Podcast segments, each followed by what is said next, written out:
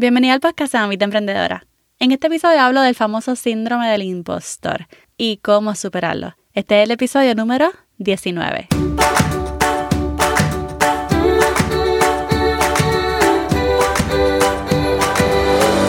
Este es el podcast de la Mamita Emprendedora. Mi nombre es Jessica Nieves. Escucha aquí conversaciones para aprender cómo otro ha logrado alcanzar sus sueños y aprende los mejores trucos para abrir tu negocio, lanzar tu blog, manejar las redes sociales y mucho más. Eso no es lo único, hablaremos también de nuestra vida de madres y cómo hacer de todos nuestros sueños poco a poco una realidad. Hello, familia linda del podcast. Hola, espero que estés súper bien. Qué bueno que estás aquí conmigo en el día de hoy. Mira, hoy voy a hablar sobre algo que se llama el síndrome del impostor es algo que habla mucho en, los temas de emprendimiento y que yo he escuchado muchísimas veces, quizás esta es tu primera vez escuchándolo, pero yo siempre lo he tenido en mente, no es porque he sentido que lo he tenido, eh, sí algunas veces, pero no todo el tiempo, simplemente es algo bien real. Así que voy a comenzar hablando de qué es, eh, para que tenga una idea. Y realmente el término del síndrome del impostor lo definieron como tal en el 1978 como un concepto que describe, y esta es la definición como tal, después te lo digo en mis propias palabras. Es un concepto que describe a las personas de alto rendimiento, esas personas que se conocen como high achievers, que son marcadas con una inhabilidad de internalizar sus logros y tienen un miedo persistente de ser expuestos como fraude. Esa es como la definición como tal, como lo describieron los psicólogos en el 1978. Vamos a ponerlo, como dicen los boricuas, en arroyo bichuelas. Verás, son personas que luego de sus logros sienten que en algún momento los van a descubrir como un fraude. Y fraude como entre comillas, porque realmente eso es lo que uno piensa, ¿verdad? Es como uno se siente. Eh, y uno se siente así mucho, especialmente cuando tienes que hacer algo bastante público y ya ha alcanzado algo por lo que la gente espera mucho de ti.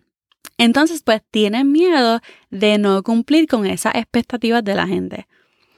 Bueno, tú sientes inseguridad, sientes ansiedad, sientes que no eres suficiente, sientes mucho temor a ser juzgada, dudas mucho de ti y te sientes insegura, punto. Así se siente el síndrome del impostor. Ahora, puedes que digas, ok, pues esa soy yo, somos todos.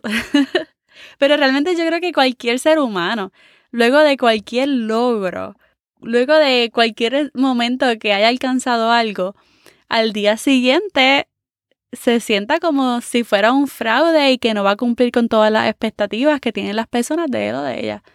Yo creo que cualquiera de nosotros puede sentirse así en algún momento. Como que no va a funcionar, como que, ay, no, y ahora, como que, y si no cumplo con esas expectativas. A mí me ha pasado muchas veces, o sea, porque aunque no dudo de mis conocimientos, no dudo de mi experiencia, sí me he sentido insegura muchas veces al enseñar algo en lo que no soy experta, que no tengo una credencial. Por ejemplo, esto pasa mucho con los negocios digitales porque luego de mucho estudiar una carrera, nosotros queremos emprender en algo distinto. Así que muchos de los negocios digitales son personas eh, que están simplemente siguiendo su pasión. Es algo que no necesariamente hemos estudiado, pero hello, eso es lo brutal de la era en que vivimos.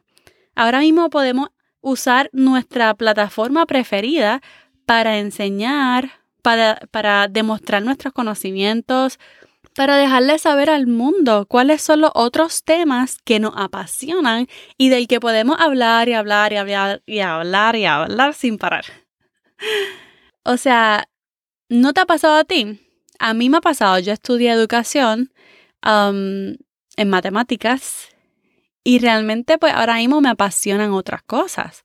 Además de la matemática, la matemática pues me gusta, pero no es algo como que wow, que me fascina como otras cosas. Y pues la semana pasada yo recibí un comentario en Instagram que me hizo parar y reflexionar y comencé a dudar de mí de nuevo, tú sabes. Recibí un comentario en Instagram que me preguntaba, cuáles eran mis credenciales o el tipo de preparación académica que tenía sobre el manejo de redes sociales. ¿Ok? Y por cierto, yo no creo que exista como una carrera en redes sociales, ¿verdad? Sí, tú puedes estudiar como mercadeo, que es mayormente este, en lo que se vería como mercadeo, pero no una carrera en las redes sociales. Eh, yo creo que hay muchas personas que son expertas en redes sociales y lo menos que estudiaron fue mercadeo o, ni negocio. O sea, las redes sociales es algo que, va cambiando, que todos los días cambia, todos los días cambia. Entonces tú puedes ser un experto en marketing y no saber cómo rayo trabajar con Instagram. O sea, vamos a salir con eso primero que nada, ¿verdad? Yo no creo que, que tú tengas que hacer una carrera en redes sociales para dominarlas. Así que este tipo de comentarios es el que, el que hace que aparezca el síndrome del impostor en mí y me sienta como un fraude. A pesar de que ya yo he probado que yo, que, que yo sí sé sobre Instagram, que yo sí sé hasta de TikTok, que, que yo hablo de lo que yo conozco, ¿verdad? Ahora, esto, ¿lo había pensado antes? Claro que sí. A mí me ha pasado antes, no solamente en estos momentos. Me acuerdo cuando yo comencé a publicar en TikTok, me ha pasado varias veces. Cuando comencé a publicar en TikTok, sobre las historias de Instagram. Yo tenía un miedo horrible de que fueran a mi Instagram y dijeran, ¿qué tú haces hablando sobre Instagram si solamente tienes 1500 seguidores? Y paréntesis, aunque hay muchas personas ahora mismo enseñando sobre Instagram con poquitos seguidores, ¿ok? Eso pasa muchísimo, hay muchas personas haciendo eso. Pero yo no quería ser una de ellas. Yo, yo dije, ok, eso es bien valiente, hablar de Instagram con mil seguidores, así que dije, yo voy a hablar de las historias de Instagram, porque mis historias son bien bonitas, todo el mundo siempre habla de mi historia, me preguntan cómo lo hice, así que ese va a ser mi, nicho en, en, TikTok. Yo voy a empezar por ahí. Voy a empezar por ahí y luego, cuando crezca, quizás después de 5.000 seguidores, entonces hablaré un poquito sobre Instagram. Así fue que yo empecé en TikTok. Ese era mi pensamiento. Sin embargo, al recibir este comentario en Instagram, inmediatamente yo volví a cuestionar mis habilidades, conocimientos, experiencia, además de la prueba social que ya había ido adquiriendo en TikTok y en Instagram. Y te voy a decir yo, yo, Jessica Nieves, no me apasionan tanto las redes sociales. A mí me apasiona ganar dinero online, me apasiona emprendimiento digital, eh, lo que ya estoy haciendo. Eh, lo que pasa es que sí tengo que usar las redes sociales. A mí me apasiona el emprendimiento digital, tener un negocio digital. Ahora, viendo ese ejemplo, ¿necesitamos credenciales o preparación académica para enseñar algo que nos apasiona? Yo te digo que la respuesta es no. Así, bien valiente yo. no, esa es la respuesta, punto. No necesitamos credenciales para hablar de lo que nos apasiona. Solo necesitamos saber un poco más que nuestra audiencia. Mira, tú necesitas solamente tener siempre un 10% de ventaja para enseñar o crear contenido de lo que te apasiona. Es algo que muchos grandes del marketing, por ejemplo, Tony Robbins o Amy Porterfield, eh, ellos lo repiten mucho y se llama el 10% Edge. El 10% de ventaja dice que para enseñar algo solamente tienes que saber 10% más de lo que sabe tu audiencia. La ventaja del 10% dice que no tienes que ser el mejor en el tema. Tú no tienes que saberlo todo. Tú tienes que saber un poco más que tu audiencia. Ahora, ojo, no es que acabes de aprenderlo y lo vayas a enseñar el próximo día. ¿Ok? Sino que tú hables algo que domine, que lo aprendiste, lo dominas, obtuviste experiencia y entonces tú puedes enseñarlo. Te voy a dar un ejemplo, ¿verdad? Cuando yo estudiaba en la universidad, como dije, hice mi carrera en educación de matemáticas para el nivel secundario. En ese nivel las clases se ponen un poquito más complicadas. Entonces, no solamente llegar hasta cálculo 3, eh, que se me hizo bastante fácil. Yo terminé cálculo 3, ok, eh, ¿qué sigue? Vinieron algunas matemáticas que eran un poquito más abstractas y entonces ahí fue que se me hizo bien difícil. Había una clase que se llamaba teoría de números que yo tuve que repetir. Y esa clase no me encantaba porque, este, para decirte mejor dicho, no había casi números, ¿ok? Era simplemente pruebas. Y entonces para mí era súper difícil. Y cuando el profesor, que era un experto, que tenía posiblemente al, menos un doctorado en matemática pura, él lo explicaba y lo explicaba y yo, bueno, a mí se me hacía súper difícil. Yo no, no entendía, yo no sabía ni cómo estudiar, ni cómo, cómo entiendo esto, o sea, no, se me hacía tan difícil. Y mis maestros número uno, o sea, los mejores, te digo que los que me hicieron pasar la clase, no fue el profesor, fueron mis compañeros de clase. Mis compañeros que tenían mi misma edad, que no tenían un grado universitario todavía porque estaban como yo.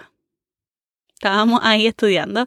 Pero algunos de ellos eran mejor que yo. Ellos estaban más adelante. Ellos ya dominaban el tema. Ellos se les hacía fácil. Y entonces a mí realmente ni le prestaba atención al maestro, en al profesor en clase. Yo escribía todo y luego me aseguraba de reunirme con mis compañeros para repasar las notas, para que ellos me explicaran, me daban tutorías, me apuntaban tutorías y aprendía mejor de los que estaban como yo, pero me llevaban un poco más de ventaja, me llevaban como un 10% de ventaja. Eso es de lo que te estoy hablando. Y es el mejor ejemplo yo creo que puedo dar ahora mismo. Eso también puede pasar con tu emprendimiento digital. Puede que tú quieras hablar un YouTube channel o un blog o un podcast de un tema en el que no eres experto, pero te apasiona y sabes muchísimo. Entonces, no sientas miedo. Hay gente que no sabe nada. Hay gente que no sabe nada y puede aprender de ti. Mira, últimamente yo he querido aprender diferentes cosas, ¿verdad? Como por ejemplo, cómo usar la aplicación de Procreate en mi iPad, porque yo tengo un iPad con un pencil y yo quiero usar Procreate, pero a mí se me hace como que estoy estancada, como que no veo cómo empezar. Y realmente pues yo veo en Instagram muchas personas expertas en Procreate y por más que veo sus reels y sus videos, yo como que, pero ¿cómo ella lo hace? Como, o sea, no entiendo. Ahora, si tú me dices, bueno, yo no soy la, la que hago los mejores diseños en Procreate, pero sí te puedo enseñar cómo usarlo, te puedo usar, te puedo enseñar lo básico, te puedo enseñar eh, qué pincel usar, te puedo enseñar cómo hacer los colores, o sea, te voy a enseñar lo básico para que comiences a hacer tu diseño en Procreate. Mano, yo te compro un curso, te compro un taller, te compro el producto, lo que sea. No me importa que tú no seas la que tiene miles de, de, seguidores en Instagram, yo quiero aprenderlo contigo, ¿ok? O por ejemplo, si tú me enseñas a maquillarme. O sea, son temas que yo no domino para nada y que tú tienes más ventaja que yo en el tema. Así que yo me voy a sentir súper bien aprendiéndolo contigo. Ahora, usando ese conocimiento del 10% de ventaja, el 10% edge, vamos a ver cómo superar este síndrome del impostor cuando llega tocando a nuestra puerta. Yo creo que van de la mano. Pues número uno, yo creo que tienes que sentirte orgullosa del conocimiento y la experiencia que tú tienes. Tienes que saber que, que tú conoces sobre el tema, que tú tienes experiencia y que dominas el tema. No te sientas insegura. Tú sabes de lo que hablas. Incluso, aunque pienses que hay muchas personas que dominan el tema mucho más que tú, como quiera, hay el mismo número de personas o más que no tienen no tienen para nada el conocimiento que ya tú tienes. Así que mira, own it. Quizás no tengan los estudios, pero tienen la experiencia y posiblemente hasta la prueba social que tienen quizás en Instagram o en TikTok. Así que usa eso. Número dos, para poder superar el síndrome del impostor, yo creo que tienes que ser también realista. Porque muchas veces nos ponemos expectativas súper altas y entonces ahí puede venir como que este sentimiento de fraude por ponernos expectativas más altas de lo que deberíamos. Así que es importante conocer nuestros límites para poder tener unas expectativas reales de lo que podemos alcanzar y sentirnos bien con nosotras mismas. Así que, número uno, no te sientas insegura, siéntete orgullosa del conocimiento y experiencia que tienes. Número dos, yo creo que puedes superar el, el síndrome del impostor si eres realista con tus expectativas. Número tres, esto es un poco de tough love, pero tienes que dejar las excusas. Así sencillo. Si tú tienes el conocimiento y te apasiona, es cuestión de creer en ti, tener la seguridad de que todo va a salir bien, porque tú sabes de lo que hablas. La mayoría de las personas que emprenden en el mundo digital sienten esa inseguridad y ese temor al igual que tú. Pero ¿qué pasa? Que ellos deciden emprender a pesar de su miedo. Se trata de confiar en ti. Se trata de estar segura en lo que tú sabes y en lo que tú puedes darle a otros. Y yo creo que por último, uno de los miedos más grandes es el temor a fracasar. Así que, número cuatro, no tengan miedo a fracasar. Fracasar te permite parar, detenerte y aprender, reflexionar, decir, ok, ¿qué no funciona? Vamos a cambiar algo, vamos a cambiar este, esta estrategia, vamos a cambiar este método para tratarlo de nuevo. Amiga, fracasar emprendiendo es mejor que nunca intentarlo, por miedo a si pasa algo, por miedo a qué pasa si no funciona. Así que inténtalo y no tengas miedo a fracasar. Así que hoy te quiero dejar con eso. Siéntete orgullosa del conocimiento y experiencia que tienes. Sé realista con tus expectativas también. Y deja de poner excusas. Y cuando comiences, no tengas miedo de fracasar, porque así es que aprendemos. ah, y recuerda que tú eres un ser humano, ¿está bien? Así que trátate bien, todos pasamos por, por, por, ese sentimiento de inseguridad, de qué pasa si no, si no, si no puedo cumplir con esta expectativa. Todos pasamos por eso. Este, trátate bien, confía en ti, que vas a poder lograrlo y emprender. No dejes que nadie nadie te diga que no puedes hacerlo. Estamos en el tiempo de segundas oportunidades, de cursos online. Bueno, si no tienes una carrera de eso, estudialo virtualmente y conviértete en un experto de ese tema que tanto y tanto te apasiona. Espero que con este episodio hayas podido tener una mejor idea de lo que es el síndrome del impostor y de cómo superarlo ya viste que a pesar de que pasé por eso, como que no me ha parado, a pesar de los comentarios de las personas, a pesar de las inseguridades, a pesar de, de qué van a decir, porque vale la pena intentarlo. Hasta aquí el episodio de hoy, espero que te haya gustado. Si fue así, déjame una reseña. Yo sé que muchas de ustedes escuchan mis podcasts todos los lunes, pero todavía no han dejado una reseña. Así que déjame una reseña y déjame saber qué te ha parecido este podcast y recuerda suscribirte para que no te pierdas el próximo episodio. Y ahora sí, esta es Jessica despidiéndose por ahora. Hasta la próxima y bye bye.